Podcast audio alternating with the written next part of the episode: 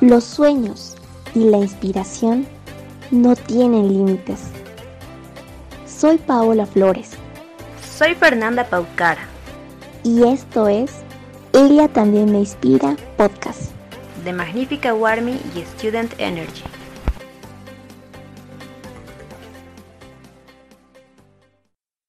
Episodio 4. Sé feliz. En ella también me inspira.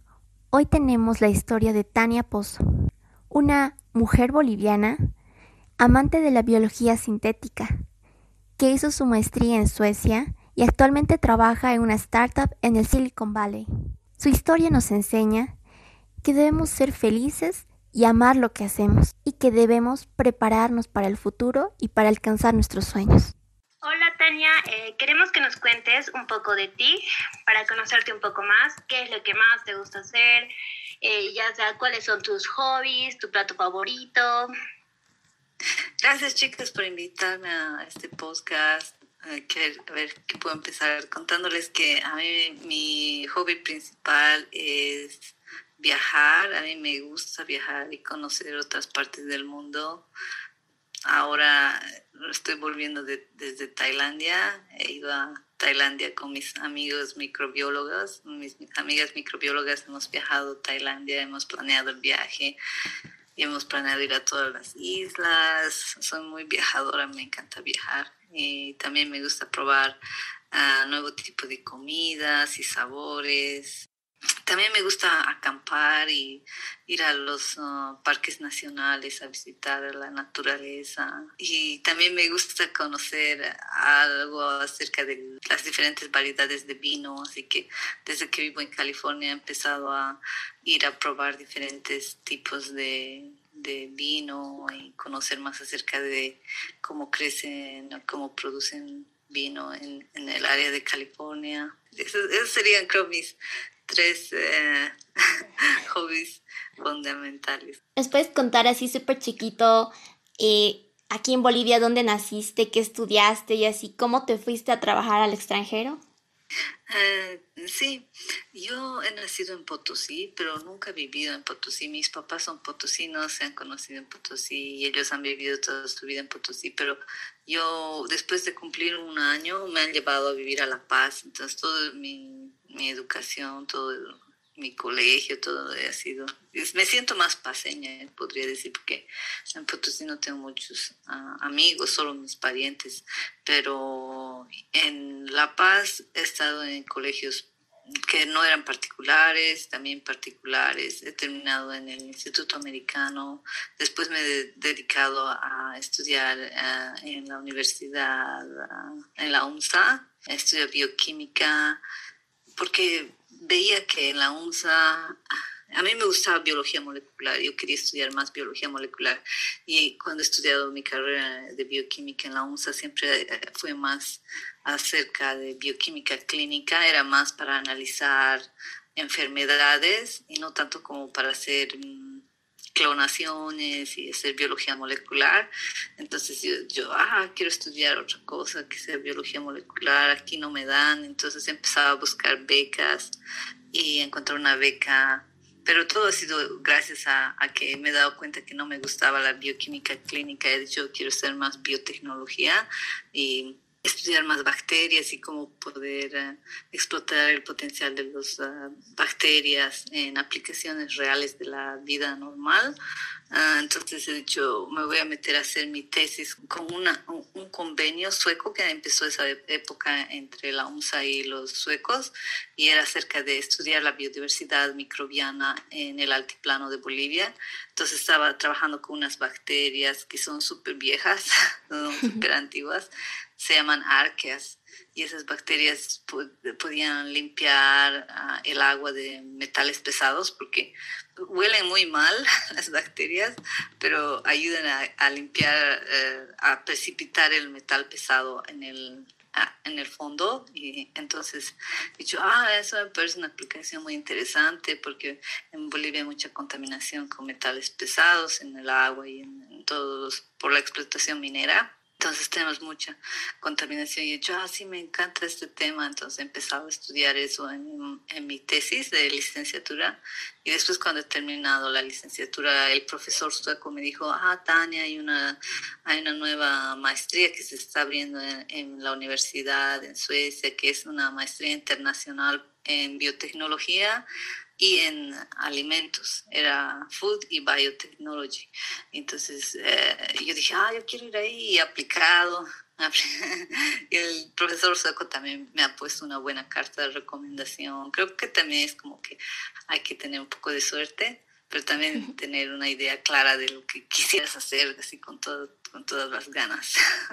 entonces, eh, ah, y he logrado tener la beca y entonces después, antes de irme, mi papá me dijo, ah, no te vayas porque Suecia es muy frío y vas a estar sola. Y él quería que yo me vaya a estudiar la maestría en biotecnología en Argentina porque mi abuelo vive allá, entonces me decía eso, pero y yo decía, pero no, yo quiero aprender cosas uh, nuevas, modernas, que se están haciendo en otros países. Y Suecia me parecía como un país más adelantado que Argentina, porque en Argentina era como estar en la familia todavía. Yo estaba como más... Um, como que, que, no he pensado mucho, era más pensando como que este es mi sueño y eso es lo que quiero hacer ahora. Entonces, por eso me he a Suecia. Y ahí he empezado a, aprender muchas cosas. Em, creo que no he extrañado tanto a mi familia cuando estaba en Suecia porque era como que todo era nuevo y era como la universidad era súper linda, tenía nuevos mm, compañeros que eran así personas súper inteligentes. Todo estaba, todo me parecía lindo, entonces estaba como, esos dos años de la maestría me, me ha encantado y me he dado cuenta que que he hecho bien, que me gusta hacer lo que he aprendido y que todavía hay más por aprender y eso sí que he terminado en el exterior. Wow, entonces sí viviste como todas las chicas nuestra fase rebelde de, de no, no, no, yo me quiero ir, yo me quiero ir. Sí. exacto. Creo que los que más sufrían tal vez eran mis papás porque yo ya no estaba allá y mi hermana, mi hermana se fue antes que yo. Mi hermana se fue a estudiar a toda la carrera, porque a mí no me dejaban, querían que, que, que, me quede en Bolivia, entonces he hecho la carrera de licenciatura en Bolivia, pero mi hermana ella se fue a Praga a estudiar la carrera de licenciatura. Y ella, entonces también por eso, porque veía que mi hermana estaba feliz, y aprendía nuevas cosas y tenía nuevos amigos de todo el mundo y podía aprender más idiomas. Entonces como que para mí era como, ah, yo quiero hacer eso también, yo también quiero salir y ver. Te reafirma la, la idea de que sí quieres viajar y que quieres conocer el mundo. Y que claro que tienes que tener las condiciones básicas para sobrevivir, no, no puedes irte sin, sin nada, pero si logras tener una beca, y es, es algo ideal especialmente cuando son jóvenes. Eso es lo que más les recomendaría, irse por un tiempo afuera. Y sabemos que estás formando el primer grupo de IGEM, International Genetically Engineered Machine 2021 para Bolivia. Entonces nos gustaría que nos cuentes qué es, qué hacen y cómo los chicos acá en Bolivia, ya sea de Santa Cruz, Cochabamba, La Paz, Sucre, pueden llegar a ser parte de este proyecto. ¿Y qué te inspiró a conformarlo? Como les decía que cuando me he ido a Suecia o cuando estaba en Bolivia me he dado cuenta que no me enseñaban biología molecular y que biología molecular es lo que yo quería hacer más.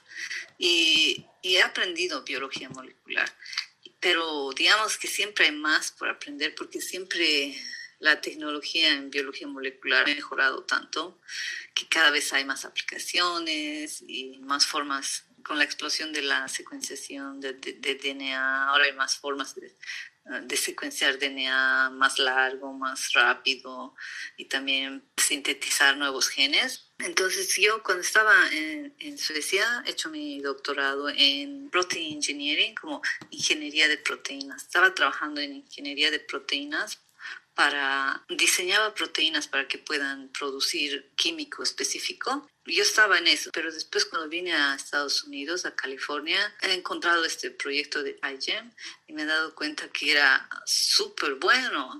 bueno, yo no lo conocía porque en Suecia en esa época no, no sabía nada de iGEM y iGEM ha empezado a estar como súper eh, popular desde el 2012. Entonces yo estaba, yo he terminado el PhD el 2013 y me he mudado a Estados Unidos entonces ahí he conocido iGEM y he dicho, wow, esto es magnífico porque puedes eh, hacer toda la ingeniería genética de una bacteria para una aplicación que pueda tener un impacto en tu sociedad, que sea buena. Y de hecho, es como ir a la competencia de robótica. Cuando tú diseñas un robot, tienes tus circuitos, tienes tus, tus materiales para crear un robot y también programas, programas al robot y el robot hace lo que tú quieres. Eh, y es lo mismo, tú programas a una bacteria, pero esta vez tus circuitos son, son DNA, son ADN, es tu material genético que tienes que poner en orden para programar y luego poder hacer que la bacteria haga algo que, que sea beneficioso para tu sociedad, es como hacer un, un robot. Y mm, entonces he ido a la IGEM por primera vez el 2018. Son dos años que estoy yendo de, a IGEM como jurado y me ha encantado. Era como todos, todas las personas que están en IGEM, en la competencia, hacen tantas cosas, tantas cosas tan buenas y son estudiantes jóvenes que tienen ayuda así de, la, de las universidades y de sus instituciones, pero representan a cada país, y se conocen, es como, es como un lugar maravilloso, como un, un lugar donde todas las personas que están ahí tienen un, uh, un uh, gol común, que es usar biología sintética para poder eh, hacer ingeniería genética y poder tener algo bueno, un impacto grande en nuestras sociedades. Y he conocido a muchas personas ahí, es, es tan inspirador que eh, cuando he ido ahí he dicho, ah, encontré un grupo de Perú. Y el grupo de Perú era un grupo de, porque allá puede decir del grupo de, de, la escuela, como high school, o puede ser como si eres máster, o si eres PhD, o si eres uh, un alumno de la universidad. Hay como tres niveles. Entonces yo conocí a, las chicas del grupo de Perú y les he preguntado, ah, chicas, ¿cómo han venido a, cómo han venido a porque no había muchos grupos de Latinoamérica. Sí he visto grupos chilenos o brasileros o mexicanos, porque hay mexicanos, hay por montones, siempre van. Entonces, em, ellas me han dicho que ellas habían descubierto IGEM así por casualidad, pero que no tenían guía, que nadie les había guiado y que nadie les había ayudado y que ellas solas tenían que buscar cómo ah, hacer todas las ah, regulaciones, porque tienes muchas ah, tareas que tienes que llenar en iGEM y para poder ir. Entonces, eh, ellas me han contado que habían hecho todo solas y luego, entonces he hecho Ah, sería ideal que Bolivia venga, porque después cada vez, que, el segundo año que fui, el 2019, también he visto más mexicanos, he visto más grupos de universidades mexicanas que no tienen tanto dinero, pero que estaban ahí, entonces eh, yo, ah, y los de Costa Rica, y entonces he empezado a ver más latinos, y hemos organizado un IGEM Latam, que le llaman, y estamos en contacto con IGEM Latam, y yo les he dicho, yo quisiera que Bolivia venga, a este concurso y me han dicho, claro, nosotros te podemos ayudar. Entonces, como IGEM es como una familia grande, como que si yo les digo a los chicos de México o los de Perú que me ayuden en organizar algo en IGEM, me van a ayudar. Es como que no estás solo, estás, todos están juntos.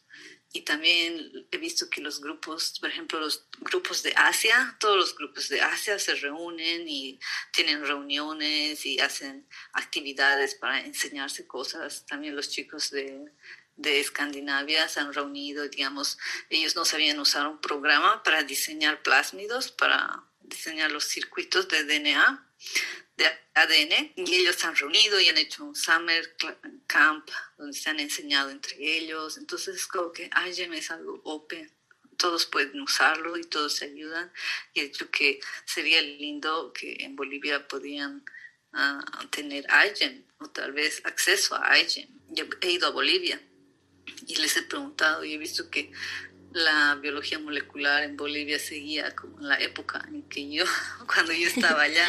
Entonces he dicho, oh no, estos niños necesitan ayuda, necesitamos hacer AIGEM urgentemente en Bolivia. Entonces por eso que he contactado a profesores en universidades de La Paz, de Sucre y de Santa Cruz. Yo sé que ellos tienen laboratorios, sé que ellos tienen, digamos, la capacidad mínima para hacer ingeniería genética, pero no lo hacen. Entonces he dicho, ah, entonces vamos a convencerles para poder ah, tener alumnos que vayan a sus laboratorios y yo les podría decir las técnicas, cómo se hacen la, la ingeniería genética para poder para que poder eh, empezar el grupo de AIGEM en Bolivia y que luego cada luego después que vayamos como AIGEM Bolivia el 2021 yo quisiera que después cada chico que vaya a de Bolivia a AIGEM pueda ser un embajador de AIGEM para que ellos puedan enseñar a otras personas y a otros colegios y así sea como una reacción en cadena así todos se pueden enseñar entre todos y pueden aprender de ellos. Y eso sería como una forma de acelerar la parte de, ciencia en la parte de biología molecular en Bolivia, porque eso no, no está muy... Es decir, lo que falta es mm, un poco de entrenamiento, pero también materiales, porque por ejemplo tú puedes ir a la, a la Justus en La Paz y comprarte todas las cosas que necesitas para hacer un robot, porque solo necesitas conexiones, cablecitos y cosas así, o chips, o, pero eh, si quieres diseñar una bacteria no tienes los materiales para hacer, tenemos que comprar mm, ciertos uh, plásmidos que, son, que serían como nuestros circuitos, tenemos que tener las bacterias indicadas para poder modificar, uh, modificarlas, entonces como no existe esa parte todavía, pero con la ayuda de los profesores que, que tienen laboratorios en Bolivia sí se podría hacer, así estaríamos uh, haciendo biología sintética eh, dentro de todas las regulaciones de las universidades. Entonces, ese es mi objetivo para el 2021, motivar a los bolivianos o por lo menos darles el chance de que puedan tener acceso a algo que yo no tenía. Esa es mi primera motivación de iGEM. Y creo que eh, he tenido un poco de suerte porque ahora ya tenemos un grupo donde vamos a empezar haciendo los planes para iGEM 2021. Es como tener biología sintética hecha en Bolivia, como Made in Bolivia. Y es wow, realmente, wow, wow. Es esto de las proteínas, el ADN, son áreas increíbles porque son las que van a modificar más adelante lo que es nuestro futuro y nuestros estilos de vida. Una vez leí que decías tú así de tu pensamiento que la ciencia era un, un superpoder para todos los chicos y chicas. Entonces, ¿cómo se siente ser bioquímica, ser científica y hacer ciencia? ¿Cómo te sientes tú al hacer descubrimientos e investigaciones científicas? Yo creo que eh, a un principio era como aprender un lenguaje pero ahora que, que ya sabes, que ya sé cómo, sé las bases y esas cosas, es súper emocionante, es como no hay límites, es como que puedo ir al laboratorio y estar días y noches haciendo experimentos y, y te tiene que encantar, es como una fascinación, es como que las secuencias de los virus, puedes ponerles, a, alinearlos, ver algunos patrones, ver qué proteínas están. Es, es, un mundo muy lindo donde mm, tu imaginación y, tu, y toda tu energía está como en, en equilibrio. es hermoso, es hermoso estar haciendo eso. Pero lo más lindo es tener el acceso y también poder hacerlo, porque cuando no puedes eh, tener acceso a, conocimiento o hacer las prácticas o la parte práctica. Eso es lo malo, digamos, que, que tal vez hasta ahora a la parte científica se lo tiene que hacer en, en la vida real. Todavía no hay laboratorio virtual donde puedas aprender, pero supongo que eso va a venir también. Entonces, eh, lo más importante es tener acceso a, a, la posibilidad de poder hacerlo y eso es lo que quiero hacer con iGEM. Quiero poder darles las bases súper rápido, así súper simple, para que ellos puedan empezar a descubrir por ellos mismos. Wow, es, es, es muy cierto lo que dices, porque justamente acá en Bolivia la ciencia como que muchas veces está en un stop, ¿no? Y como que falta, hay muchas áreas en las que los bolivianos seguramente van a ser increíbles y, y van a dar increíbles resultados, pero lo que falta, como decías, es el apoyo, el compromiso de nosotros como jóvenes o incluso de todas las personas para hacer ciencia a un nivel mucho más alto en Bolivia. Sí. Mm.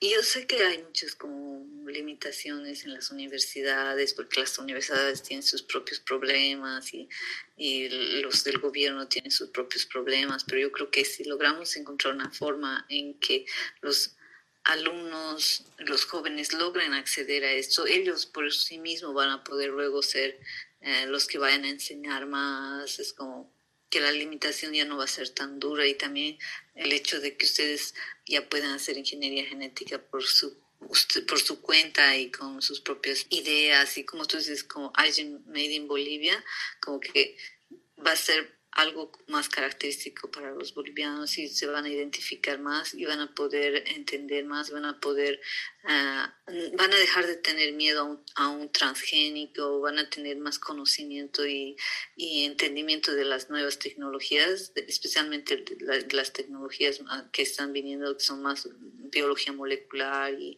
y mm, entonces eso les va a ayudar mucho a ustedes y tal vez yo creo que en cierta forma si, si se logra hacer eso las universidades van a empezar ahí a apoyarles y si empiezan a apoyarles esto va a ser como algo, una, una solución más práctica eh, en vez de escribir leyes y cosas así, va a ser una solución práctica para ustedes para poder adquirir el conocimiento y la práctica.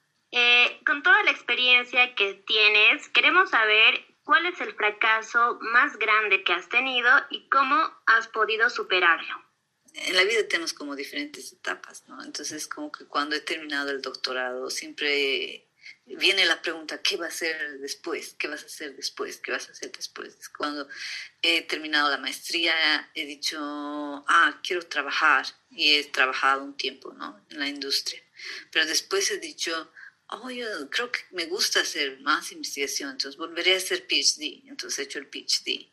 Pero después del PhD era la, la segunda pregunta era, ¿y ahora qué viene? ¿Qué, vamos, qué voy a hacer? Entonces yo no, no sabía si seguir en la academia o si seguir en, si seguir en, eh, en, o irme a la industria. Entonces cuando he ido me he ido, me he ido a, Estados Unidos, he estado en Estados Unidos y he hecho, haré el postdoc. Seguía en la academia. Después de cuatro años de hacer postdoc, he dicho, bueno, ya, ya, ya no tenía, digamos, tenía limitaciones. Por ejemplo, yo como no tenía visa americana, no soy americana, uh, no podía aplicar a grants.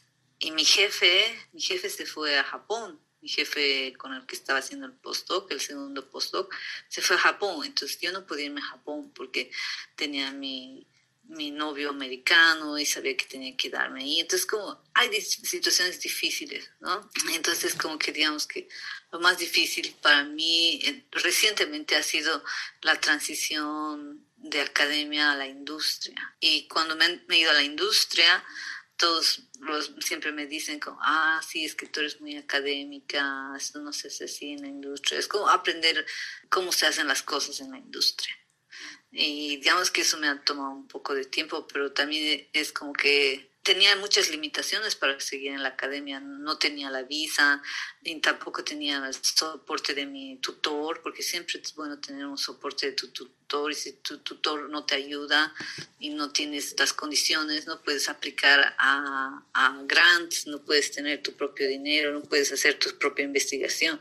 Entonces, para mí era como difícil. Entonces he dicho, bueno, entonces me voy a la industria. En la industria te tienes que hacer la investigación de lo que ellos quieren entonces yo he dicho, ah, bueno, entonces si tengo que ir a hacer investigación en una empresa, por lo menos quiero hacer investigación en algo que a mí me gustaría investigar.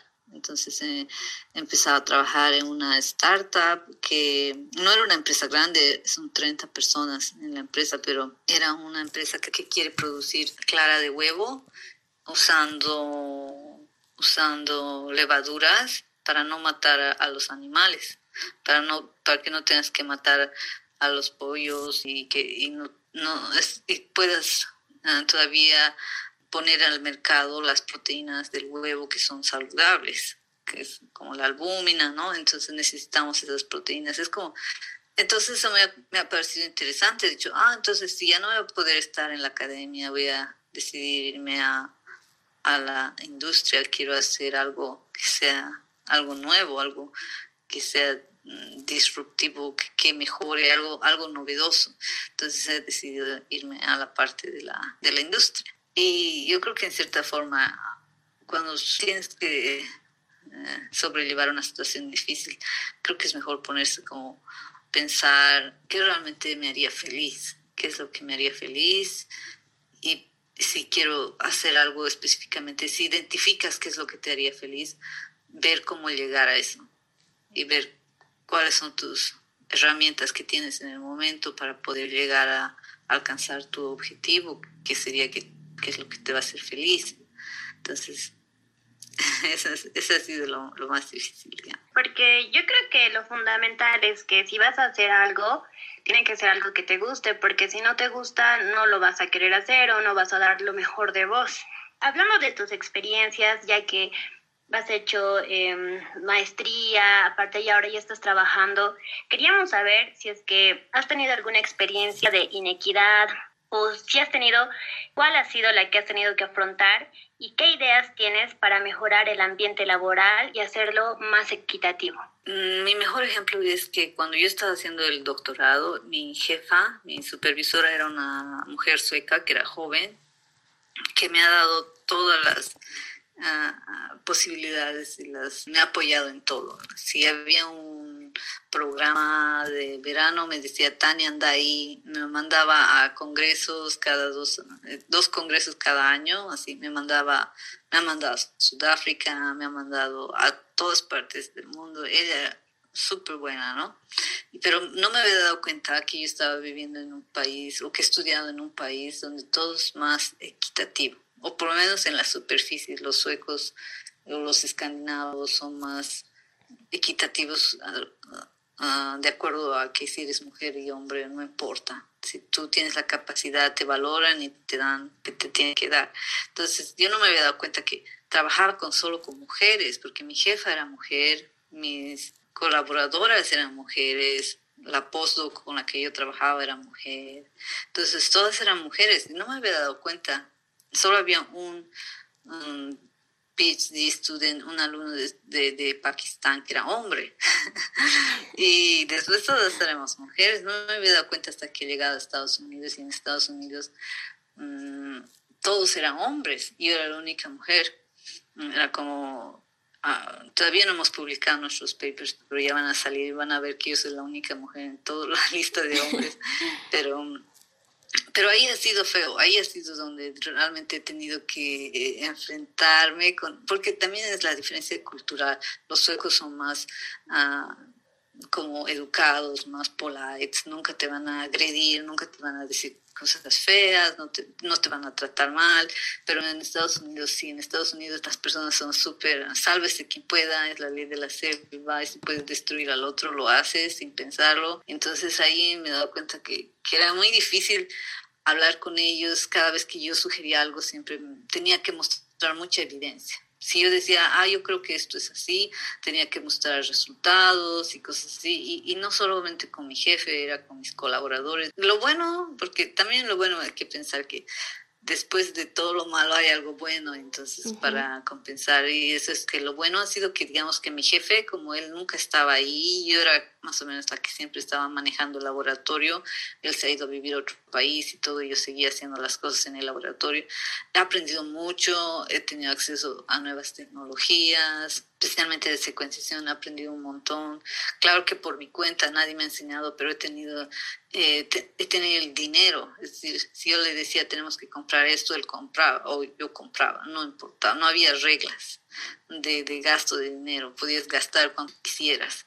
Entonces, eso era bueno, que digamos estaba en un laboratorio que aunque mi jefe no estaba ahí y él solo quería ver resultados, yo podía planear mis experimentos, comprar el material que yo quería, podía hacer mis, mis cosas, entonces eso era lo bueno. y claro que también tenía colaboraciones con otros grupos que también tenían mucho dinero. En los, ese departamento tenía demasiado dinero. Yo ayudaba a los PhDs de los colaboradores para que puedan desarrollar métodos y poder usar sus máquinas que eran súper caras, son caras y súper buenas. Entonces, digamos que eso ha sido lo bueno que yo he logrado, darme cuenta que yo podría manejar un laboratorio sin necesidad de, de jefe, ah. pero que sí necesito dinero. dinero es necesario para poder hacer cosas. Um, pero lo bueno ha sido que mis ideas, las ideas que he pensado que se podían hacer, se han hecho y ahora van a salir publicadas. Y, eso, eso, es lo bueno, ¿no? Pero eh, ahí me he dado cuenta que realmente en Estados Unidos uh, la situación es más diferente que también los americanos son más como que habladores, cosa que en la cultura sueca no es así. En Suecia los suecos no, no dicen, oh, yo tengo esto, yo sé hacer esto mejor que nadie, no, ellos no son así, son súper, ellos siguen una regla que se llama la regla de Yante. Yante era el hombre que les dijo a los suecos que tú no puedes ir a decir a tu vecino, ah, vecino, tengo estos mejores zapatos que los tuyos. entonces, la sociedad sueca es más, más simple. Los profesores suecos, aunque ganen dinero, vienen en bicicleta, los profesores en, en, en, Estados Unidos vienen en sus autos súper caros, tienen sus motos, tienen sus hobbies súper extraños, entonces como que... Pero he aprendido, digamos, ¿no? es decir, he aprendido a, a llevar la situación de acuerdo a, a, cada caso. Sí, eso ha sido lo bueno, pero ha sido difícil, sí. Y si eres mujer, es como que tienes que probar mucho. Y hablando con otras profesoras también que, que, he visto que eran profesoras nuevas en la universidad en California, ellas también tienen que, que probar que ellas saben, que ellas pueden, que son efectivas, que son buenas. En cambio, un hombre siempre le van a contratar porque tiene potencial y porque ellos creen que va a poder hacer el trabajo, pero una mujer tiene que tener experiencia, tiene que haber trabajado en el área, tiene que... es muy difícil, especialmente en, este, en esta área donde estoy ahora, es como el Silicon Valley. En Silicon Valley tienes que competir con todos los que estaban en Harvard o en Stanford, todos los que estaban en Berkeley, entonces como que es difícil para mí porque, digamos, cuando voy a buscar un trabajo, todos los de Berkeley van a estar ahí y todos conocen la Universidad de Berkeley. En cambio, nadie conoce la universidad donde me he graduado en Suecia. Es como, siempre tengo que mostrar más. Y eso es como un poco difícil. No es imposible, pero, pero tienes que estar como preparada mentalmente para tener que encontrar estas situaciones cada vez. Es como y lo más importante es que no tienes que perder mm, confianza en ti mismo, porque tú sabes que puedes y tú sabes que puedes hacerlo. Y después de todas las cosas que he visto, he dicho, seguro que puedo hacerlo mejor que un hombre, seguro. Pero ahora la cosa es que mi jefe tiene que pensar eso. Y he tenido como que suerte porque ahora, por ejemplo, el trabajo en el que estoy, la que me ha contratado era una mujer y siento que este trabajo en el que estoy es como más... Mm, más representativo porque mi jefa, la jefa mayor es una china que digamos que no habla inglés perfecto ni nada, pero es jefa. Y eso es como una buena señal porque en Estados Unidos son súper uh, estrictos con que tienes que hablar inglés perfecto y esas cosas. Pero mi jefa es muy buena y luego uh, hay otras uh, investigadores principales del, que también son mujeres. Hay una chica de la India y otra chica Ah, bueno, de la India y más, porque hay muchos indios en Silicon Valley, y, chinos, y solo hay un hombre, un hombre blanco que está en... Y eso me parece como que más equitativo en mi, en mi laboratorio en el que estoy ahora. Es, te sientes mejor, no sientes que, que si dices tu opinión va a valer y es como más mm. equitativo. Es como que hay que encontrar el nicho donde tú puedes sentirte bien, pero hasta que encuentres eso es muy difícil, tienes que estar buscando en todos otros, otros lugares donde sientes, ah, si, si, no, si tu jefe no siente que tú vales la pena, no, no, es, no es ideal para ti estar ahí, es mejor irse a otro lado. He aprendido después de todos estos Es muy complicado a veces ser una mujer en ciencia, ¿no? Ser rudos. Como un hombre. y eso yo siento que eso está mal, porque, tú tienes que ser lo que eres y no necesitas cambiar ni pisar a nadie para poder ser exitoso. Eso yo creo. Claro, toda la razón. Y pues a todas las chicas que están, que van a oír este podcast, es que si van a ser mujeres en ciencia, como dice Tania, muchas veces hay que ser rudas, pero no hay que dejar nuestra esencia atrás, lo que somos, como somos. Eso no va a cambiar, no podemos cambiar porque si dejamos de ser las personas que somos, pues no vale la pena el lugar donde estamos. Nos gustaría que le des un mensaje a todas las chicas que están luchando por conseguir sus sueños. Yo les diría que no dejen que nada les quite la motivación. Yo creo que también es bueno tener plan B, plan C, porque a veces mientras el plan A surja, puedes estar haciendo otras cosas en paralelo, pero siempre eh, no, no, olvidarse que cuál es tu objetivo. Claro que es difícil saber qué es lo que uno quiere hacer, pero es bueno probar muchas cosas para darte cuenta de lo que no te gusta hacer. eh, sería, eso sería una buena. Y también yo creo que yo les recomendaría que se preparen para un futuro, es decir, que si pueden aprender a programar, que aprendan a programar, que si pueden aprender inglés, aprenden inglés, que es como prepararse para tener todas las herramientas que les pueda abrir a a un futuro mejor. Yo creo que eso es lo que tienen que hacer. Y pasarla bien y ser felices, nunca buscar algo siempre, un hobby que te pueda llenar de energía cuando estás cansada y triste o hacer algo que te gusta, que, te, que sabes que te va a llenar de energía, eso es bueno. Muchas gracias por lo que nos dices, que es realmente una experiencia muy real de lo que pasa con las mujeres que están trabajando fuera de nuestro país. Para los sueños no hay edades ni, ni tamaños. Les gustaría saber cuáles son tus sueños y tus planes a futuro. Yo creo que para mí el, siguiente sueño es el de hacer realidad el IGEM 2021, porque quiero ayudar a los chicos a que puedan acceder a hacer un poco más de biología sintética en Bolivia y sé que estoy segura que los jóvenes van a luego continuar. Es como poner una semilla y el árbol luego va a crecer. Entonces yo siento que eso es, ese es mi sueño, el que, el que viene. Luego el subsiguiente sueño es el que tengo que, es que quiero poner una, un bioemprendimiento en Bolivia y estoy trabajando en eso también porque quiero empezar a transferir tecnología a Bolivia y enseñar a la gente, a los jóvenes que, que están allá. Entonces, para eso tengo que buscar dinero y ver cómo hacer todas esas cosas, especialmente cuando no estoy allá en Bolivia, pero también porque estoy viviendo afuera. Es un poco difícil, pero no imposible. Entonces, esos son los sueños con los que estoy trabajando para estos años.